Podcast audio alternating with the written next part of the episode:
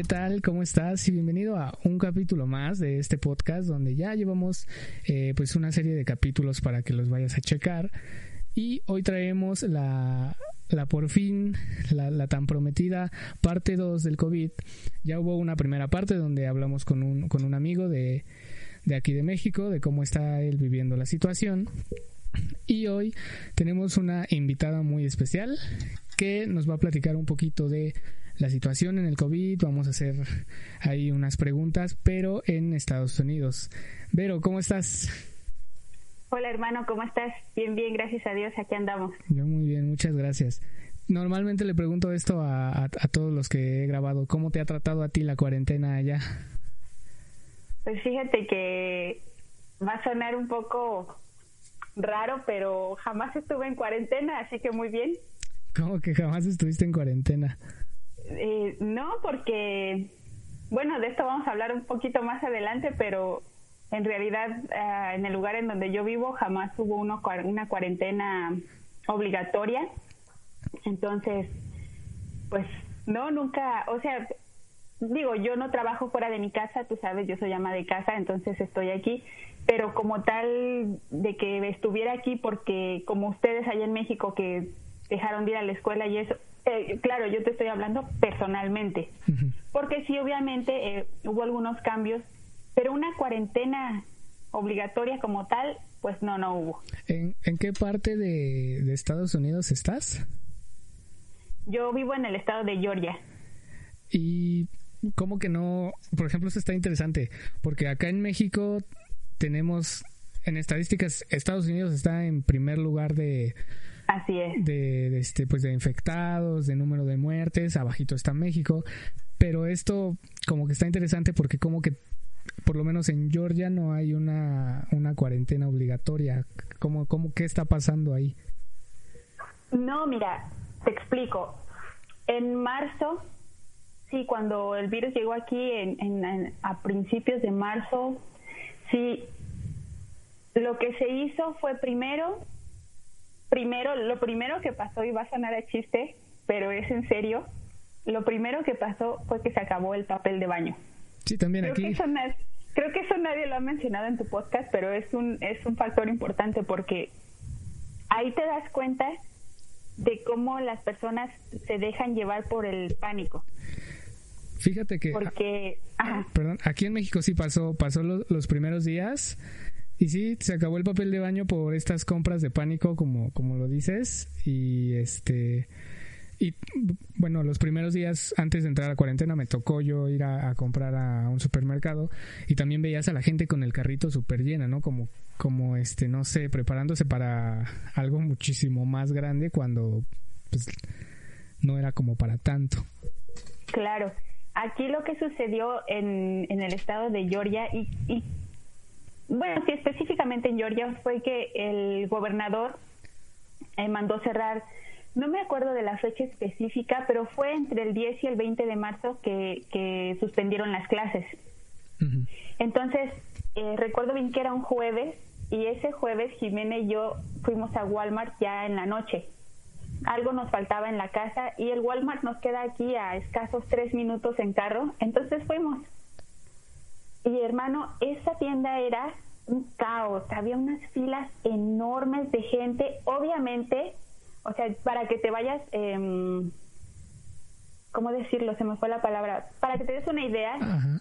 se supone que estamos hablando de un virus mortal, pero en ese momento donde ya se estaba declarando como emergencia y, y cerraron y suspendieron las clases, cerraron las escuelas, eso fue lo primero que se hizo. La tienda estaba llenísima de gente. Obviamente nadie tenía cubrebocas, pero sí ya se había agotado, para ese entonces ya se había agotado el, el, el desinfectante para manos. Ya, sí. Entonces, entonces eh, Jimena y yo nos quedamos mirando una a la otra, pues, pues sí, como sacadas de onda, ¿no? Porque dijimos, wow, ¿qué es todo esto? Es jueves, no es normal. Entonces, le digo, vamos a darnos una vuelta y, comenzamos a caminar por los pasillos y sí, en el área de, de, limpieza y en el área de higiene personal, específicamente en el área de papel sanitario, estaba completamente vacío. Y entonces eh, ahí fue donde comenzó todo. Después eh, se dio la orden de cerrar los establecimientos que no eran muy importantes o muy, sí, como elementales, no eran tan necesarios para la vida. Por ejemplo, los restaurantes, las estéticas, eh, los antros, los cines. Sí, más, más o menos como, como lo que pasó acá, ¿no? Que también eh, poquito a poquito fueron cerrando estos, estos locales. Ajá, y las iglesias. Fíjate que antes de cerrar los antros y los cines se cerraron las iglesias. Entonces, pues nosotros obviamente dejamos de congregarnos. La última vez que fuimos a la iglesia físicamente, o sea, a un templo, fue el 8 de marzo. Ese fue el último la última reunión que tuvimos en, en, la iglesia. Ay, extraño la iglesia. Pero bueno. Que para lo que no nos que nos están escuchando y, no tienen como más o menos idea del contexto, tú eres este. Yo soy adventista del séptimo día. Ah, ok. Sí, sí, para que los que están escuchando como entren un poquito más en, en este contexto. Así es. Eh, yo soy cristiana adventista del séptimo día y nuestra iglesia en realidad no es muy grande, somos alrededor de, bueno, me estoy refiriendo a la congregación a la que yo asisto, no somos ni más de 100 personas, en realidad no, no es un grupo muy sustancioso, pero es un grupo fiel. Y entonces eh, sí nos, nos restringieron la ida. Primero, el último sábado que fuimos, eh, ya en realidad ya asistió muy poca gente, sí éramos muy poquitos los hermanos que estábamos ahí y sí había como este, a mí me tocó dirigir en la mañana, estar parada al frente con el micrófono. Y me recuerdo bien que a una hermana que le tocaba hablar después de mí, eh, en ese, ese día yo tenía todos, estábamos hasta en marzo, aquí a principios de marzo aquí en Estados Unidos todavía es bastante frío. Y yo tenía un poco de tos pues y pues yo evitaba, evitaba con todas mis fuerzas hacer alguna expresión como de, oh, oh", ya y era de esa tosecita que te pica o respiras y no te deja ni hablar. Pero yo hice mi esfuerzo, pero la hermana se dio cuenta, entonces a ella le tocaba hablar después de mí y no, pues no quiso agarrar el mismo micrófono. Y yo lo agradecí porque dije, no se vaya a contagiar y entonces me echan a mí la culpa. Pero...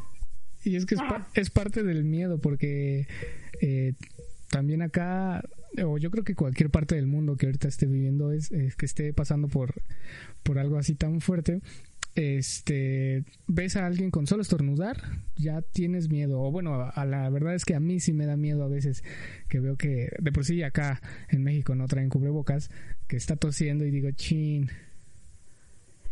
A, a voy a eso, de eso, la, la vez pasada que te escuché el, post, el podcast con tu amigo, el, programa con tu amigo, no me acuerdo su nombre, sí, con, pero Jesús. Un saludo a Jesús. Un, un saludo a tu amigo Jesús. Eh, me llamaba mucho la atención eso que estás diciendo acerca del miedo, porque hay una desinformación enorme acerca de este virus. Eh, yo creo, estoy convencida de que los medios más que informarnos, nos desinforman. Porque es lo que te digo, o sea, verlo cómo surgió aquí, simplemente por el hecho de que el gobernador suspendió las clases y no lo estaba haciendo porque ya había miles de contagios, lo estaba haciendo como una manera preventiva. Y la gente entró en pánico y todo se acabó en la tienda. Pero ¿sabes qué es lo curioso? Se acabó todo lo enlatado, papel sanitario, cloro, pero si tú ibas al área de vegetales, de frutas, eso estaba lleno. Entonces dices, wow, aquí se ven las prioridades de las personas. Y el... Pues sí, es que de por sí no hay una una educación como tú lo mencionas este pues digámoslo sí no no hay un cómo cómo te explico con estas compras de más bien creo también que, en general a la población no, le no le había tocado algo así. Entonces ellos pensaban que, la forma más correcta pues era prepararse así. Pero por ejemplo, ahora que mencionas eh, la, la desinformación, lo que sale en las televisoras, en Estados Unidos pasa algo que, que no sé si tú lo veas mucho que o que critican mucho de que pues sí hay muchos casos de COVID, pero por ejemplo sale Trump sin cubrebocas o él promete que pronto va a pasar esto o que en, en tanto tiempo va a pasar esto y que todos tranquilos. Entonces, eh, mira. Sí, sí, sí, dime. Primero tienes que entrar en contexto. El presidente Donald Trump, nos guste o no, pues es el presidente de la nación de Estados Unidos. Eh, no es mi presidente, pero vivo en su país, así que... Sí, lo que toca. Eh, es, es republicano. En este país, este país se rige por dos partidos, demócrata, republicano y demócrata. Entonces Donald Trump es republicano. Eh, ¿Qué pasa? Vamos a empezar por el principio. Y el principio es, tenemos que determinar primero qué es un virus. ¿Estás de acuerdo? Sí, sí, sí, totalmente. Para, para entender todo lo que está pasando, no solo aquí en Estados Unidos, por qué Estados Unidos se ha reaccionado como ha reaccionado y, por ejemplo, Italia y España reaccionaron de tal manera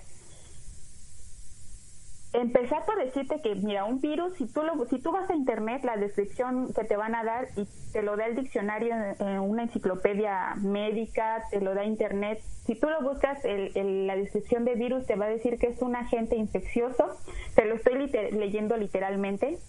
Obviamente yo no soy médico, pero me gusta, me gusta investigar porque, ah, bueno, hace mucho que no estamos juntos, pero los que me conocen, las personas que me conocen saben que yo no soy una persona que se queda con lo que le dicen, sino que a mí me gusta excavarle para ver qué onda. Sí, mira, justo aquí lo tenemos. Es un agente infeccioso microscópico acelular que solo puede replicarse dentro de las células de otro organismo. Exactamente. Es una estructura muy sencilla que está formada principalmente por ADN y ARN y, una envoltura eh, como de proteína que lo protege. Y el virus es considerado como un organismo microscópico, así como lo acabas de decir, o sea, que no es una célula. Y si no es una célula, nos quiere decir la única, la única forma de vida, ah, pues cómo te lo puedo explicar de una forma sencilla, porque también yo me hago bolas, pero de, de, la forma en la que tú lo entendiste, platícanos. Ok. La célula puede mantenerse viva por sí sola, es autónoma, pero un virus es dependiente de una célula para poder vivir. Dicho esto, un virus no puede vivir sobre un mueble de madera solo sin que haya una célula ahí. ¿Me explico? Necesita de una célula para poder vivir. Entonces, estos virus infectan a todo tipo de organismos, desde los animales o plantas, los hongos, incluso bacterias o incluso otros virus. Claro está que estén eh, insertados en una célula. Eh, tienen tamaño reducido, se dice que son submicroscópicos porque no se aprecian ni con un microscopio óptico, ajá, con un microscopio óptico regular de los que usamos en los laboratorios de la secundaria no se pueden observar. Entonces, se transmiten de varias, de varias, em, por muchas vías distintas. Una de estas efectivamente es, por ejemplo, la saliva. Eh, en el caso, por ejemplo, de, um, ¿qué te gusta?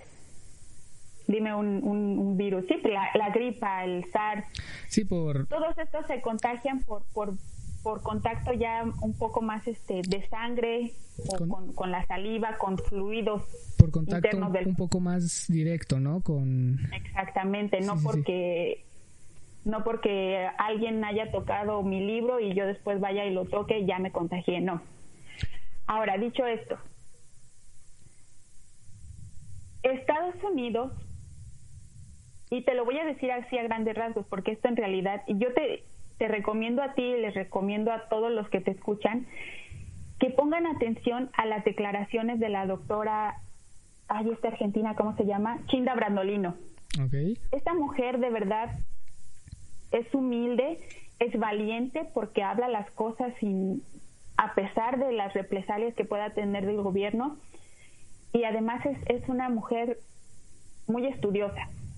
Entonces yo les recomiendo que escuchen a las declaraciones de Chinda Brandolino, que escuchen también las declaraciones de los, en España se llaman Médicos por la Verdad, es una organización que hicieron los médicos. Entonces ellos desenmascaran todo lo que ha sido enmascarado acerca del, virus COVID-19. Entonces, este virus, a nosotros nos vendieron la noticia de que alguien se contagió allá en Wuhan porque comió una sopa de murciélago. Sí, sí, sí. sí. Eh,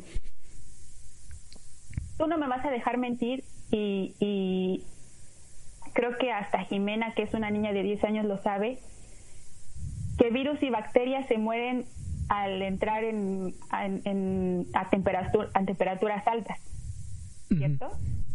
Sí. ¿Cómo, ¿Cómo una sopa pudo haber traído un virus que es una sopa que se cocinó a altas temperaturas. Creo que va, va más allá de que, según yo, es que realmente de, de la, del origen de este, de este virus hay tantas cosas. Eh, se supone que, que, se transmite porque eh, este animal, el murciélaguito, tenía como una como una infección, como algo, entonces eso lo transmite en la sopa y eso a la persona. Eso es lo que dicen. Pero Eso es lo que nos vendieron. Sí, justo. Y entramos al, al, al mismo tema que dices de desinformación, porque por ejemplo aquí en México eh, hubo muchas pues páginas de internet, hubo muchas, mucha información de que, por ejemplo, el virus se mantenía eh, tres horas en, en, la madera o que se mantenía tanto tiempo en el papel o en la ropa y que tenías tanto tiempo tú para que se que quedaba vivo en tu organismo tanto tiempo y que si no hacías algo al respecto, pues ya te contagiabas. No. Bueno, sí, o sea, Sí, no, eso es lo que nos dijeron. Eso fue lo que nos han dicho desde que empezó hasta ahorita. Exactamente, hasta ahorita. Y yo entiendo el miedo de las personas porque, pues, oye, si te lo plantean de esa forma, claro que da miedo. Sí, sí. Pero eh, entonces ahí viene la tarea de nosotros como ciudadanos de cualquier país, de investigar. Empezamos entonces, te decía, con que Donald Trump es republicano y es toda una historia detrás, hermano. Pero hablando específicamente del COVID, este virus ha sido creado por laboratorios estadounidenses y después mandados a Wuhan. Ahora, vamos a hablar de coronavirus como tal, no del COVID-19. Coronavirus como tal son virus que han existido siempre, que de hecho los perros son portadores, varios animales portan el virus coronavirus. Claro que son diferentes tipos, así como hay diferentes tipos de gripes, pero el, este COVID-19,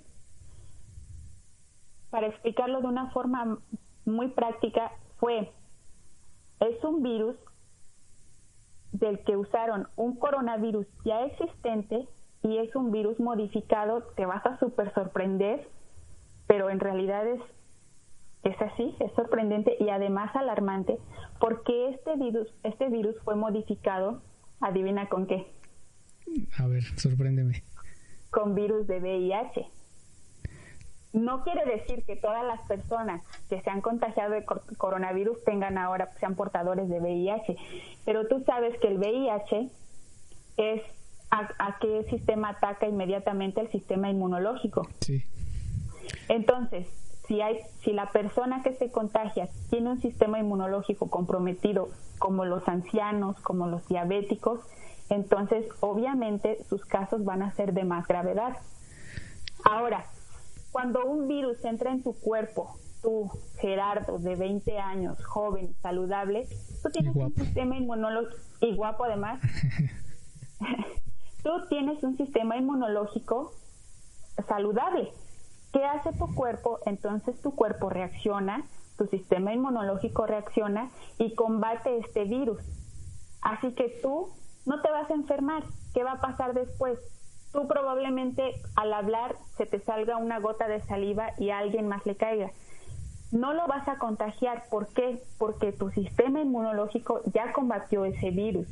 En cambio, si un anciano diabético llega a contagiarse, esa persona sí va a estar comprometida a su salud y muy probablemente muera.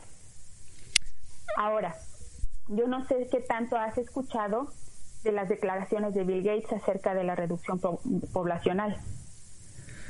Pues mira, he, escuchado, la verdad, pero antes de, por ejemplo, entrar a ese tema, eh, yo sí quisiera como preguntarte, porque han salido teorías conspirativas desde que llegó este virus. ¿Tú de dónde, de dónde, este, de dónde validas esta información que nos estás platicando? Primero, de analizar y meditar, bueno, no meditar, pero sí de estudiar cómo se propagan las, los virus. Porque investigar qué es un coronavirus. Antes de eso, por ejemplo, estuvo el SARS. Este este COVID-19 de hecho es un tipo es el es un SARS tipo 2. Fíjate, en, eso sí estoy de acuerdo contigo porque sí había escuchado que que, que este virus no, no era nuevo, que ya existía, ya tenían como un registro de él.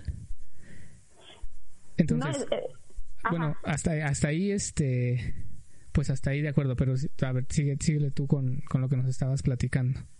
Es lo que te digo. O sea, esto es, a eso iba con Bill Gates. Desde hace 10 años se hizo público eh, un video que por ahí anda circulando otra vez, se, se, volvió viral nuevamente, se había quedado en el olvido, pero otra vez se volvió viral, de Bill Gates hablando acerca de la reducción poblacional. Bill Gates además de ser racista, es una persona, hijo, perdón por la palabra y no es ofensa hacia él, que el Señor lo perdone y... Que no creo que no se escuche, ¿verdad? Pero tú dila, tú no, aquí no hay fin. No, no, no, no nos va a escuchar, pero, por ejemplo, yo, yo sé que tú tienes amigos que, que, que a lo mejor van a decir, la hermana de Said está loca. No, yo estoy... Pero todos tenemos algo de loco en este mundo, pero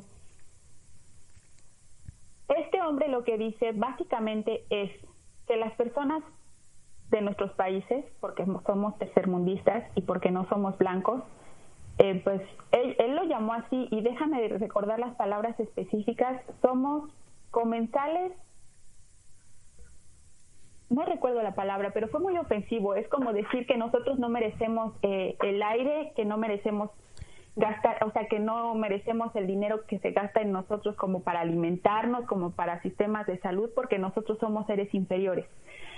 ¿A qué voy todo? Esto comienza. Esto no es, y que, bueno, que lo comentas, no es nuevo, digo, esto del racismo no es, es, es dijo, desgraciadamente es muy común ya escuchar este tipo de cosas, entonces, pues, digo, no, con que vayan a decir de, ay, es que no, ¿cómo puede ser? No, esto no es nuevo y esto es algo que también llevamos años, de años atrás cargándolo. Claro, pero a lo que voy es directamente a los virus, al virus creado en este, el año pasado, que de hecho hubo un ensayo antes en Nueva York o sea, hubo varias pautas que nos dijeron, de hecho hay una película que salió por ahí del 2014 creo, que se llama Contagio, no sé si ya la viste, que si tú la ves dices, ¡Ah! esto, o sea, nos estaba avisando lo que iba a pasar en 2020, porque es tal cual. ¿Es como japonesa o bueno, es asiática la película? no, es una película norteamericana que se llama Contagio y habla de un virus que surgió en China por alguien que comió cierta comida y, y, entonces el virus se propagó por todo el mundo. Describe tal cual lo que pasó en este año. Es, que hay, hay, varias películas asiáticas que justo también predijeron, predijeron perdón, eh, todo lo que iba a pasar este año. Entonces, un poquito analíticos y un poquito quisquillosos también y decir, a ver un momento, ¿qué saben ellos que no sepamos nosotros? ¿Sí me explico? Sí, sí, sí. Entonces, a lo que voy con Bill Gates y esto de, que el racismo y eso, no es meramente un asunto de tú eres blanco, tú eres mexicano, tú eres chino, tú eres... o sea, no. Ellos simplemente se creen la raza superior y, y nos consideran a todos los demás inferiores y no merecemos vivir.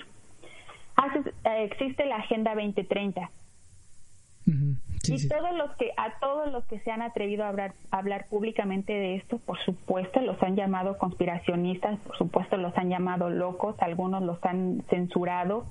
Yo eh, sigo, a mí me gusta mucho la naturopatía, entonces eh, tú sabes que tu sobrino es autista, sí. entonces bueno, pues déjame decirte que muy, si tú revisas las estadísticas, desde el 80 para acá los casos de autismo se han disparado monumentalmente. ¿Y por qué es? Pues por las vacunas. Las, las vacunas lo que hacen es que les inyectan a los niños desde recién nacidos virus y bacterias y no hay necesidad. ¿Por qué a un niño de un mes de nacido le tienes que inyectar seis vacunas en una sola? O sea, no es lógico. Entonces, todos estos virus, hermanos, son virus creados por élites que quieras o no creerlo, nos quieren eliminar. Y ahora, eh, desde mi punto de vista, de vista cristiano, te lo digo así, incluso en la Biblia está dicho eso, que eso va a pasar. Eh, para los que leen la Biblia o si no, yo los invito a leer Mateo 24. Este capítulo de la Biblia es preciosísimo porque ahí Jesús nos habla explícitamente de las cosas que van a pasar antes del fin del mundo. Porque también, créanlo o no, este mundo no va a durar por mucho tiempo más, así como lo vemos. Entonces él dice, habrá guerras, rumores de guerras, habrá, pestes, habrá hambre. Y sin embargo, esto es principio de dolores. ¿Qué quiere decir? Que todavía no es el fin. Entonces, imagínate, si esto apenas es principio, todo lo que nos falta. Por eso es importante que nosotros nos informemos como ciudadanos, te digo, de cualquier país, como ciudadanos de este mundo, para proteger nuestra vida y proteger la vida de nuestra familia esto de los confinamientos, de las cuarentenas, no son otra cosa más que prolongar el virus hasta... El virus, desde el principio nos dijeron que en verano iban a disminuir los casos. ¿Por qué? Porque el virus a altas temperaturas muere. No sé si tú llegaste a escuchar eso, de hecho fue dicho por la OMS. Sí, que, que en, no recuerdo qué temperatura, pero que a cierta temperatura eh, perdía un poquito de fuerza y sí, sí, sí, sí, aquí también estuvo muy sonado y fue como... Aquí, por ejemplo, en verano alcanzamos temperaturas casi de 40 grados. Es rarísima la persona que tú ves enferma con tos o algo porque hace un calor tremendo. Y si alguien se enferma es porque el cambio de temperatura, porque aquí todo el mundo usa aire acondicionado en frío, helado, y entonces pues obviamente entras sudando de fuera hacia la tienda que está heladísima, obviamente vas a tener ahí una repercusión. Pero no sé si te suena lógico a ti, a mí la verdad me suena bastante lógico lo que dice esta doctora eh, Chinda Brandolino. Ella dice que ok, nos pusieron en cuarentena, o los pusieron en cuarentena, porque a, mí no, y eso con eso empezamos, con que Estados Unidos no. Los pusieron en cuarentena principalmente a España, a Italia, fueron los países, te podría decir que esos fueron los dos países que realmente sufrieron por el COVID-19. Y no toda la población en general, sino los ancianos, porque a estos ancianos no, no estoy segura y te mentiría si te lo aseguro, pero en uno de estos dos países, en los asilos de ancianos, fue obligatoria la vacuna para, para cada uno de estos viejitos.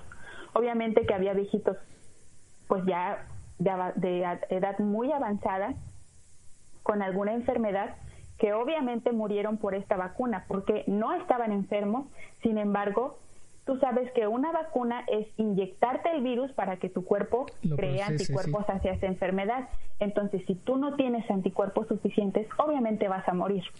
Y que también ahora, digo, sí, todo, concuerdo contigo que España y que Europa en general fue la más dañada y no España e Italia Ajá, y porque los dos países. la siguiente parte de COVID va a ser con una chica española y nos platica. Ah, quién es, pero no voy a decir. Sí, pero nos platica que, y, y en pláticas fue como de, sí, es que, por ejemplo, España e Italia son países con gente mayor, con muchísima gente mayor.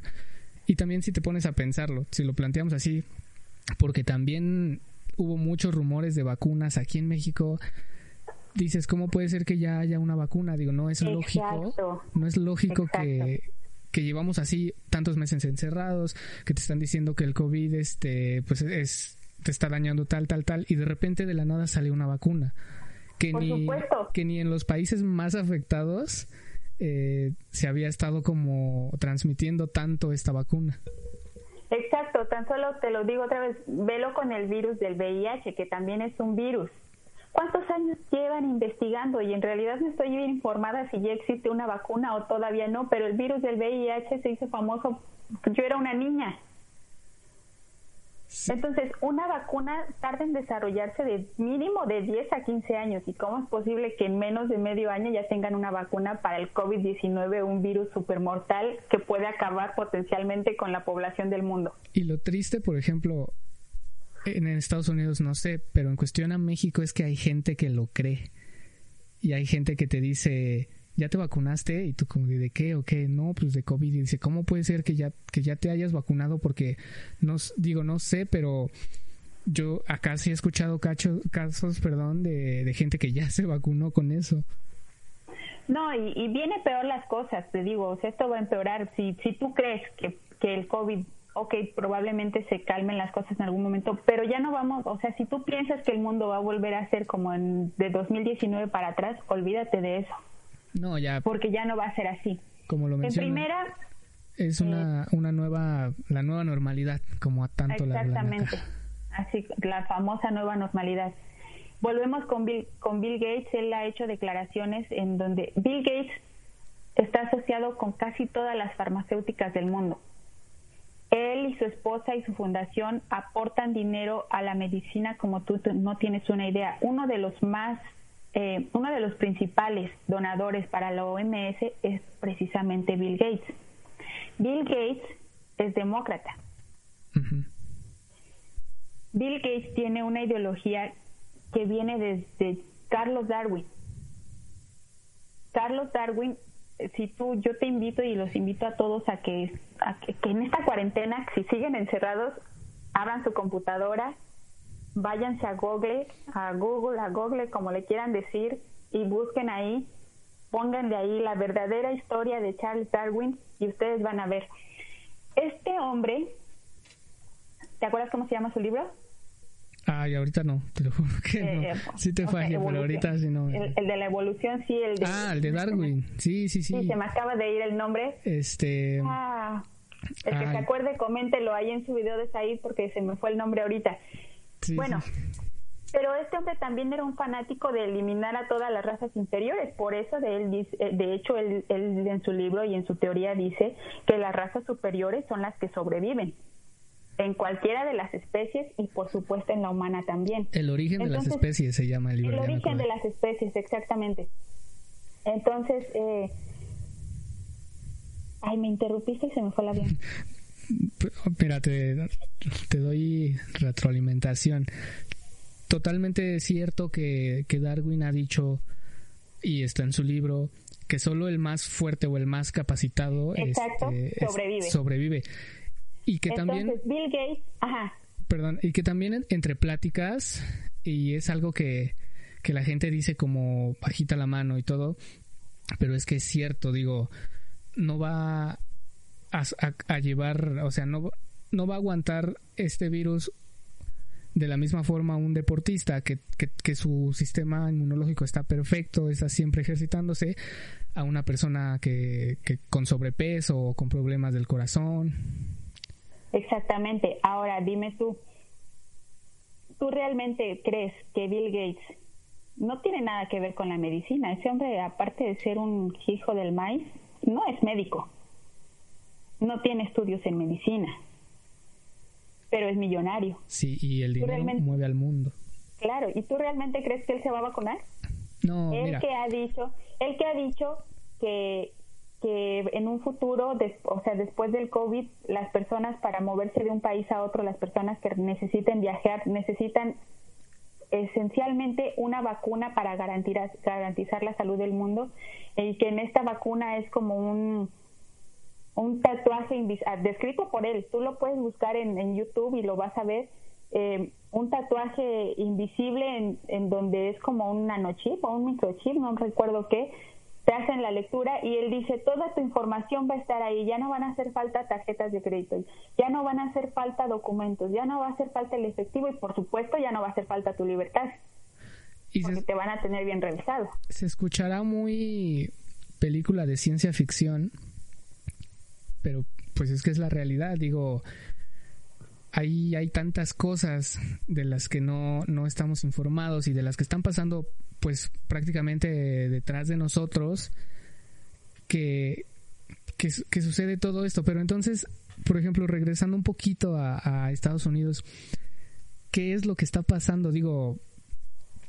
bueno, esto era para darte el amplio contexto de por qué Estados Unidos respondió como tal. Tú sabes, por ejemplo, que en todos los países están haciendo estas pruebas, pruebas RCP para detectar quién es quién es portador del COVID y quién no. Sí, sí. Quién está contagiado y quién no. Son pruebas RCP que lo único que hacen es detectar precisamente lo que describimos al principio, el ARN de algún virus. O sea que si sale positivo, puede salir positivo de cualquier virus. Por ejemplo, en Perú hubo un doctor que hizo la prueba RCP a una papaya y la papaya salió positivo. Ok, eso está... de eso, de eso sí voy a buscar el link y lo voy a poner porque eso sí suena, suena interesante. Entonces, estas pruebas no detectan específicamente el COVID-19.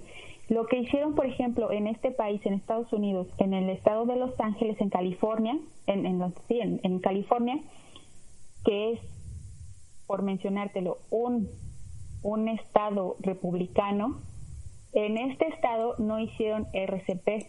En este estado hicieron una prueba que es mucho más minuciosa y que no recuerdo el nombre, pero hicieron una prueba específica donde extraían sangre la analizaban y entonces determinaban quién realmente está enfermo con el COVID-19, con el SARS tipo 2. Okay. Entonces, Georgia, por ejemplo, es un estado de morenos, bueno, de gente afroamericana. Lo que pasa es que acá les decimos morenos porque si de nuestros labios sale la palabra negro se ofenden. Solo entre ellos, ¿no? Sé que se pueden decir así. Sí, solo entre ellos se pueden llamar, llamar negro. En realidad no sé, pues es ignorancia también porque no saben que en español el color negro se dice negro, pero para ellos es sumamente ofensivo. Entonces los llamamos morenos. Sí, para que no haya problema. Porque afroamericano está muy larga la palabra, aunque es la palabra más apropiada. Pero bueno, Georgia es, es un estado de, de afroamericanos la mayoría aquí son afroamericanos. Claro que hay comunidad blanca y la comunidad hispana está creciendo mucho aquí en, aquí en el estado de Georgia, pero en su mayoría son negros, perdón, afroamericanos. Ah, no nos están escuchando. Sí, no creo que llegas allá. Que si, que si alguien que nos está escuchando se ofende porque pues es así morenito, negro, pues ay. Te lo, te lo estamos diciendo entre dos personas morenitas, entonces no pasa nada. Así es. Bueno, entonces, aquí en Georgia lo que el gobernador Brian Kemp se llama, eh, hizo fue únicamente lo que te dije. Yo te estoy hablando de Georgia, ¿no? Porque, por ejemplo, estados como Texas, Florida y Nueva York, sí hubo ciudades en las que sí se implementó cuarentena. No en los estados completamente, pero sí ciudades específicas que sí los, los encerraron. Esto obviamente tuvo repercusiones a, escalas mayores en respecto a la economía, porque por ejemplo, pues Nueva York, tú sabes que Nueva York es el, ahí está Wall Street, ahí se mueve muchísimo dinero. Sí, la, gran manzana.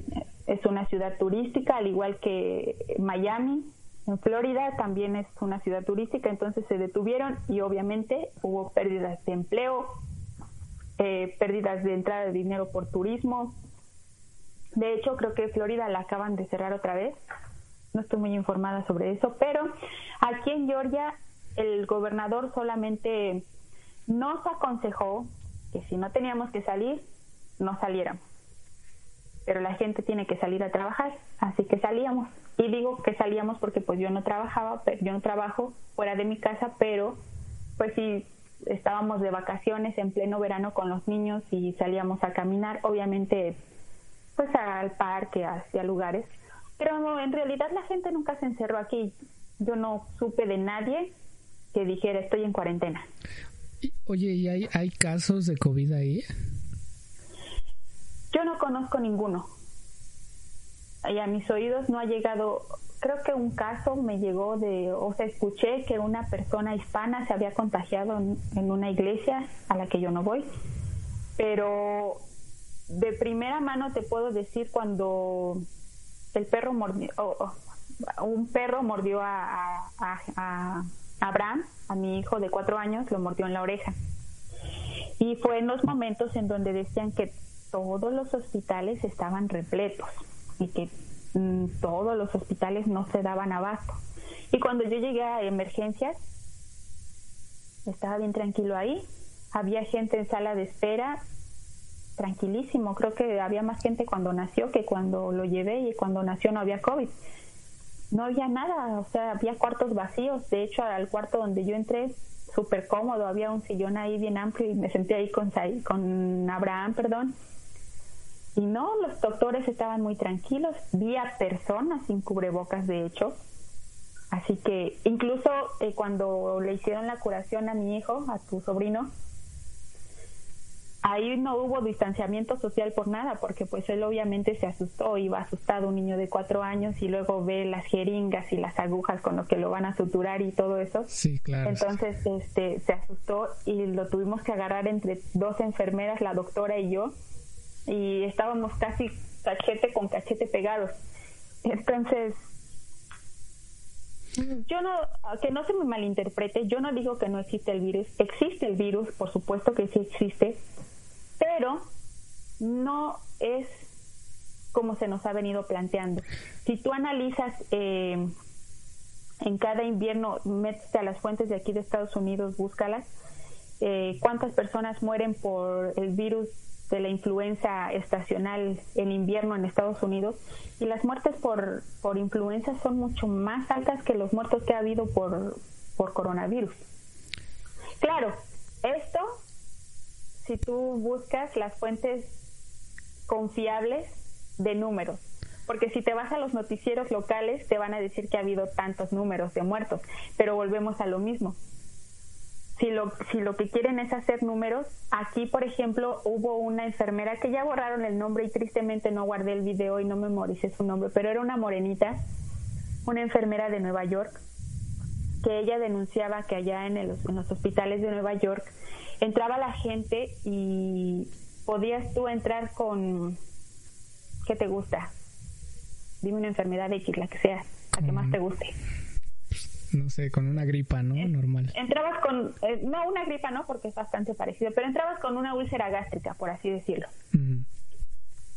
Y lo que hacían entonces era para hacer números, para hacer mucho mayor la noticia y todo, era que a esta persona que no iba con COVID-19 la metían a una misma habitación con una persona que sí estaba infectada, le ponían el respirador, la vacunaban, le ponían medicamento y la persona ya estaba contagiada. Entonces, poniendo pausa a esto porque eh, considero que lo que se viene y lo que te voy a contar ahorita sí es para que lo pienses. Según, según yo, eh, hay hospitales eh, para COVID y para gente normal, ¿no? Por lo menos aquí en México, en Estados Unidos, no sé. Algunos sí. Pero lo que mencionas de hacer números en, en, este, en los hospitales de gente con COVID está muy cañón porque aquí en México y hubo casos que decían, o sea, fallecía una persona de otra enfermedad que no fuera COVID y le decían a la familia, te doy tanto dinero, pero vamos a decir que, que tu familiar tenía COVID. Claro, y como el familiar ya está muerto, pues qué más da. Y como, y como normalmente pues tú sabes, México es, es una población, mm, o la mayoría de su población no es este muy estable económicamente, pues Si, te viene una ayuda, pues qué mejor aceptarla. Pero si esto está pasando, que lo mencionas tú, y que censuraron a esta enfermera, si esto de, de contabilizar está pasando en Estados Unidos y está pasando en México, hay algo ahí que tenemos que poner atención porque y que la gente lo sospecha. Digo, la gente piensa y la gente sabe que hay algo mal en los números, pero no no dice nada. Entonces, por lo menos aquí en México sí pasó que, que te doy tanto porque digas que tu familiar tenía COVID y ya tenían uno más en COVID. Y también lo que mencionas de que entras a entras con una enfermedad y de repente ya, ya tienes COVID, con, que entras con algo súper diferente y ya tienes COVID.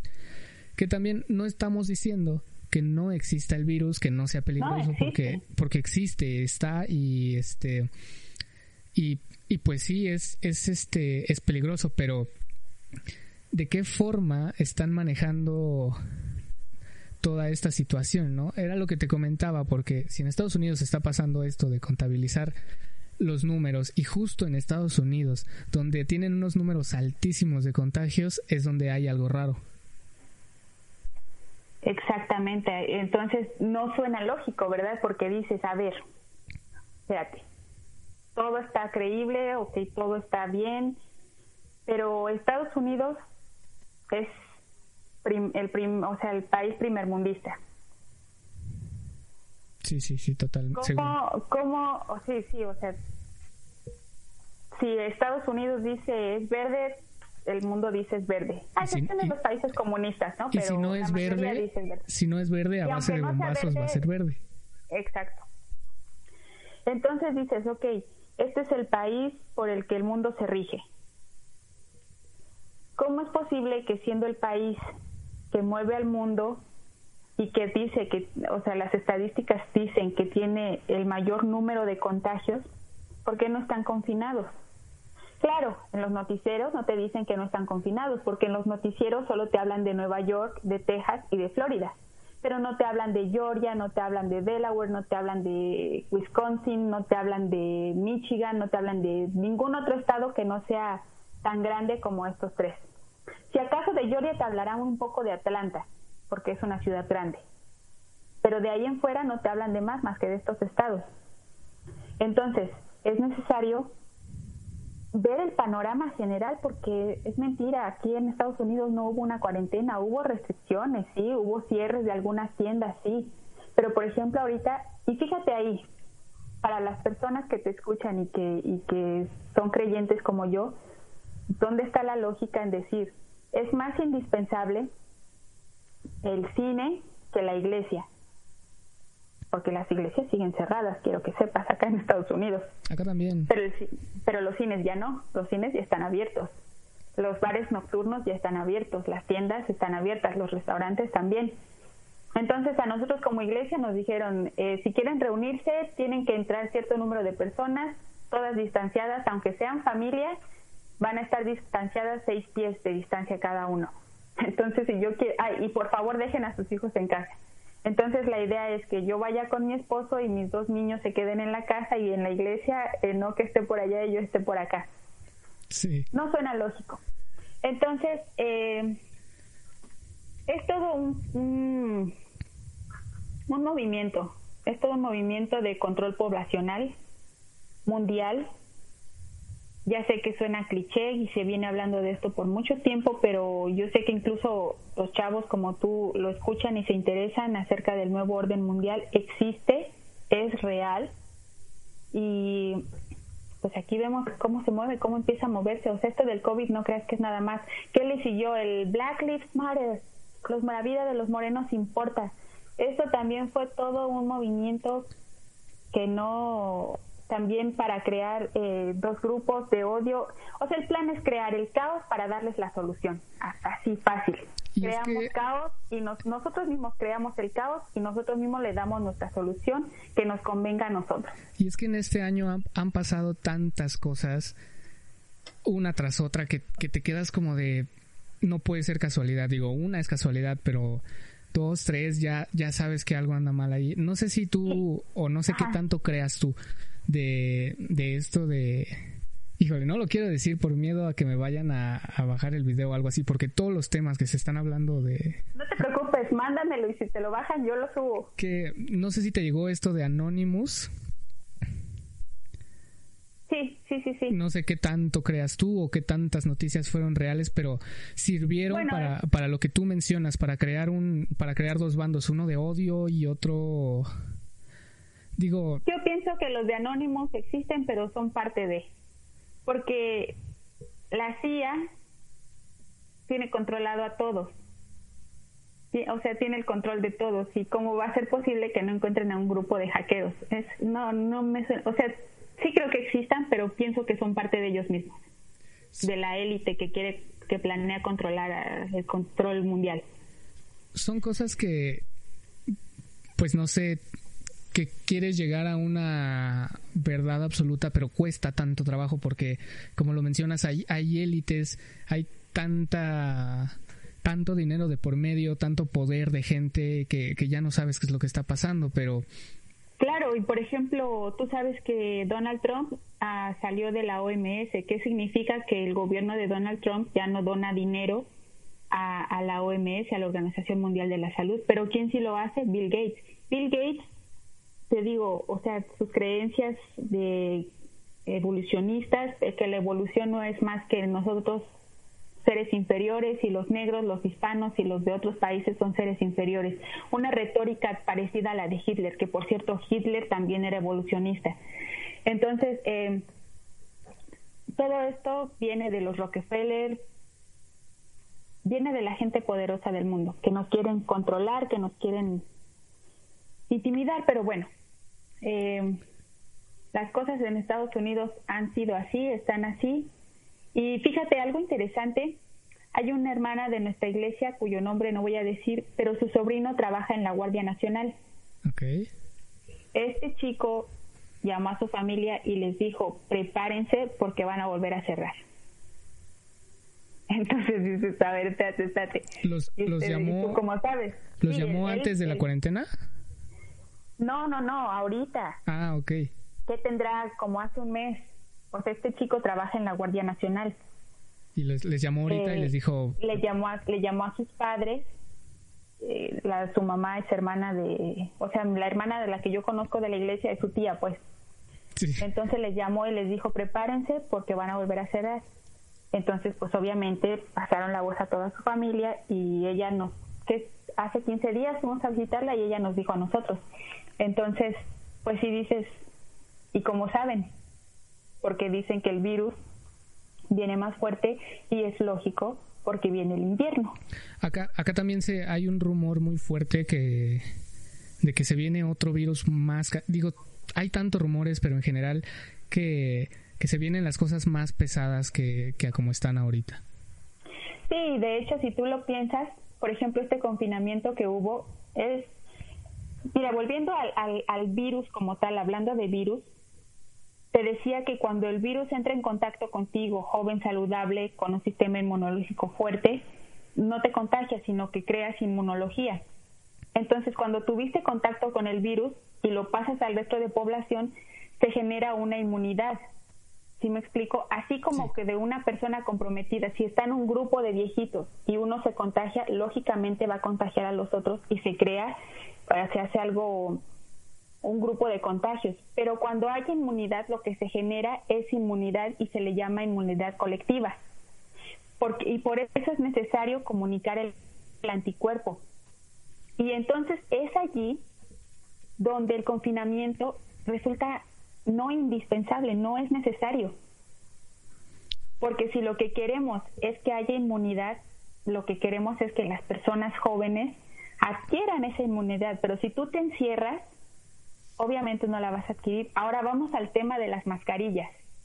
Y es un tema polémico porque lo que la, la retórica es, el virus está en tu saliva.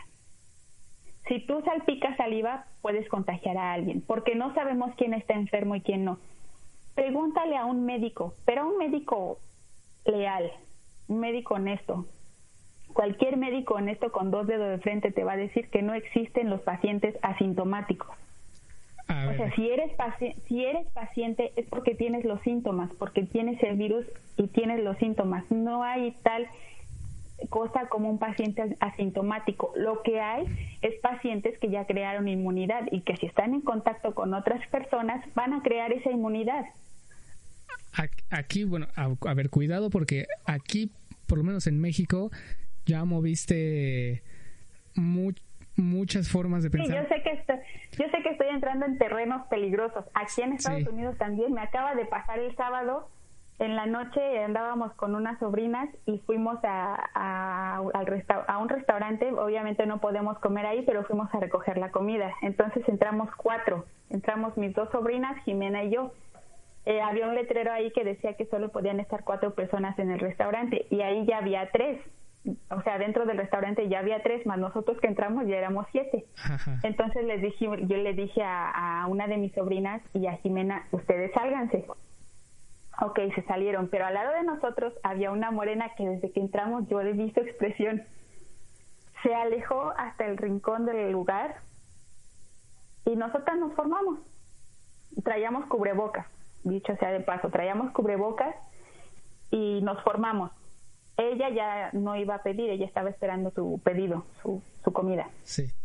Entonces, cuando nos tocaba hacer nuestra orden a nosotros, nos acercamos a la caja. Era una chinita la que estaba ahí, bueno, asiática la que estaba ahí en la caja y nos, nos pidió que nos hiciéramos a un lado porque la morena espantada iba a recoger su comida. Mi sobrina no habla inglés, entonces yo me hice a un lado, pero ella se pegó a la pared, quedó pegadita a la pared muy cerquita de la caja. Entonces se acerca esta morena y con ojos de odio con la mascarilla puesta, pues tú ves que la voz se vuelve un poco más bajita. Sí. Entonces le dice, get out, salte, salte de la fila, salte de aquí.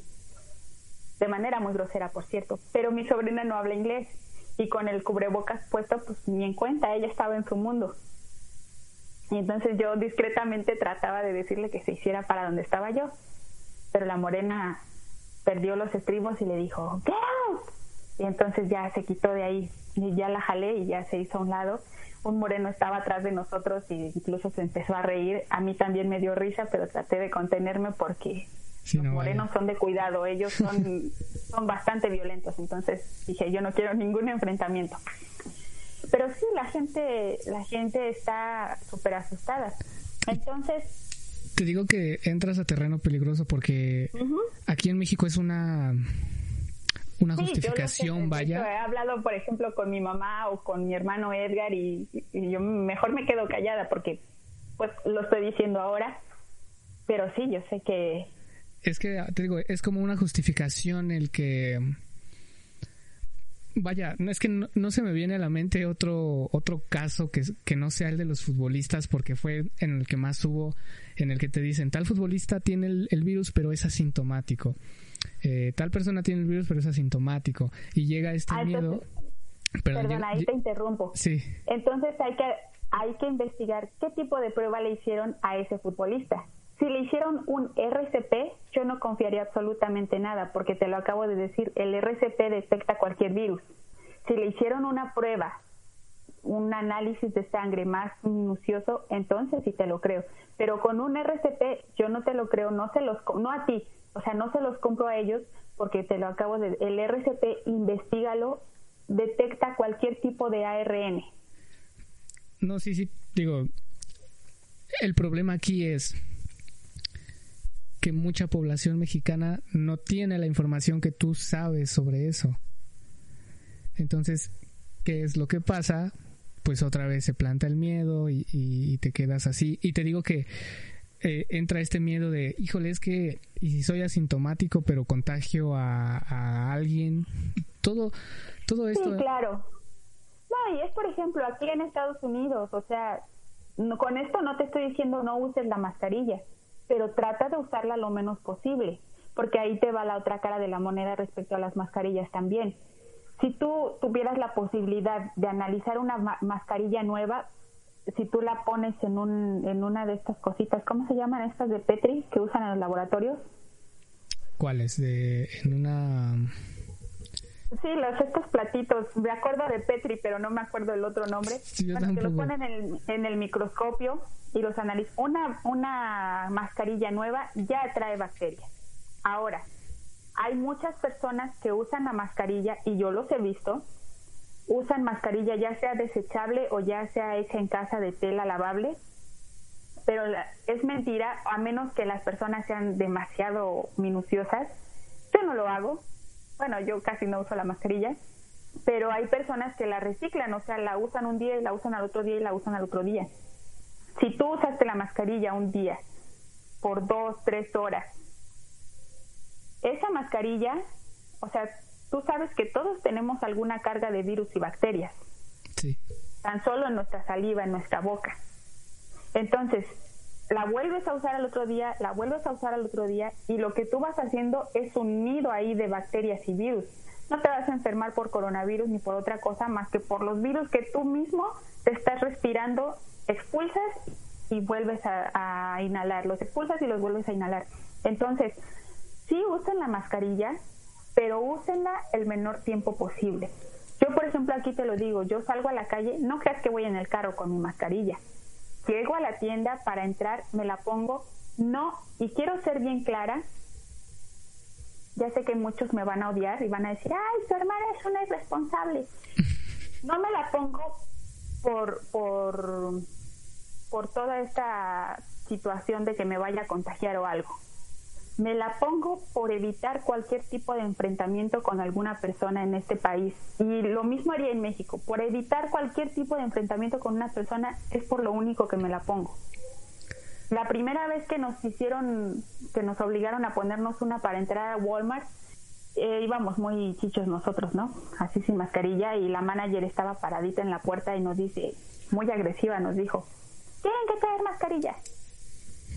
Y y la orden del gobernador había sido que no era obligatoria, que, o sea, la usáramos, pero que no es obligatoria. Y de hecho la orden sigue, pero como son tiendas, eh, pues tienen su propio reglamento, pues ellos las pidieron.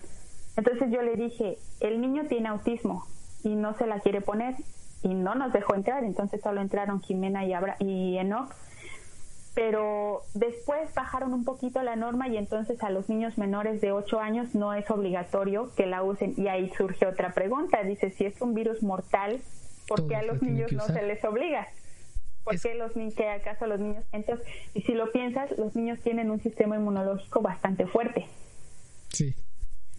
Entonces, hay mucho que investigar y yo les invito a todos, yo sé que no todos tienen el acceso y más que el acceso, sé que no todos tienen las ganas, pero pienso que estamos, vivimos en el siglo XXI, año 2020, un año tremendo y lo que se viene no promete mucho.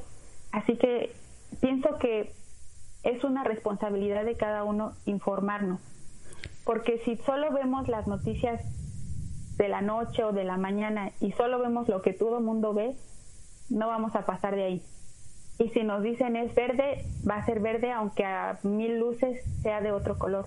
Entonces yo les invito a todos a que investiguen, a que analicen, infórmense, busquen, no se queden nada más con... Yo sé que TikTok está padrísimo y está bien gracioso los videos que hacen. Yo sé que hay en YouTube un montón de videos para ver. Yo sé que Facebook, yo sé que Twitter, yo sé que Instagram, yo sé que todas las redes sociales son padrísimas, pero tomen su tiempo para ver lo que pasa en el mundo, para ver lo que realmente pasa en el mundo. Las personas adultas, no todas, valga decirlo, pero hay muchas personas que son personas sabias, que son personas estudiosas, que son personas que además no tienen miedo de hablar.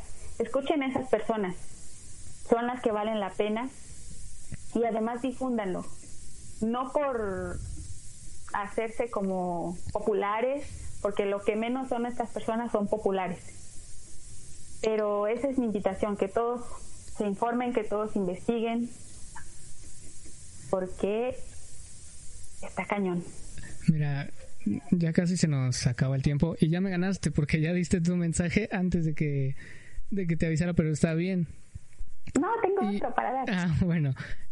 Eh, como retroalimentación, también creo que Vaya, es que son, son tantas cosas que, en un podcast, en un capítulo, no se pueden llegar a, a decir, pero ya te lo dijimos en, en el primer podcast, que no es lo mismo eh, estar en cuarentena desde tu, si eres alguien famoso o algo así, no es lo mismo estar desde tu casa de tres, cuatro pisos a, ser alguien con, pues con, que vive al día, vaya.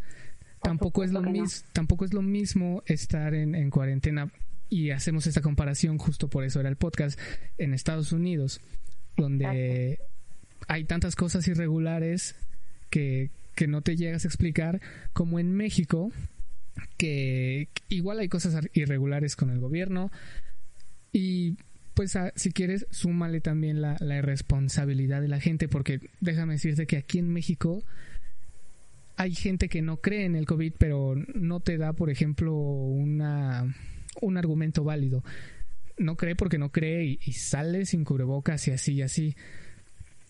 Pero eh, para realimentar esto, sí hay que informarnos un poquito más, sí hay que salir de, pues de esta burbuja que, que, yo te soy sincero también yo de repente estoy viendo Facebook estoy viendo cada tontería todas estas noticias de que si al ladrón este le, le pegaron en, en la combi no sé si lo llegaste a ver Ah, sí, estuvo padrísimo los memes que hicieron. Que vamos a hacer un, un podcast de ese, pero sí salir un poquito de esta, de esta burbuja, pues para darte cuenta que qué realidad estás viviendo o para abrir los ojos para tener una decisión de si seguir en la realidad de que estás comprando todo lo que te está vendiendo eh, todas estas organizaciones y la gente de poder o abrir los ojos y empezar a cuestionar dos tres cositas que pues realmente no no tienen este no tienen un sustento y, y sabes que algo anda mal pero mira, Claro. te, te dejo el micrófono para que des tu, tu mensaje, tú te expreses, te,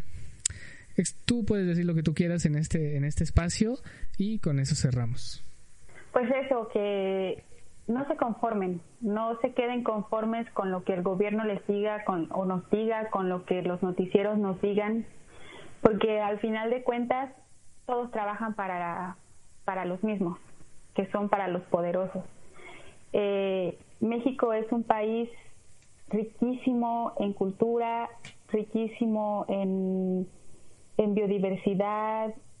Vaya, tenemos lo que otros países no tienen, pero lo que no tenemos es esa cultura de, de educación.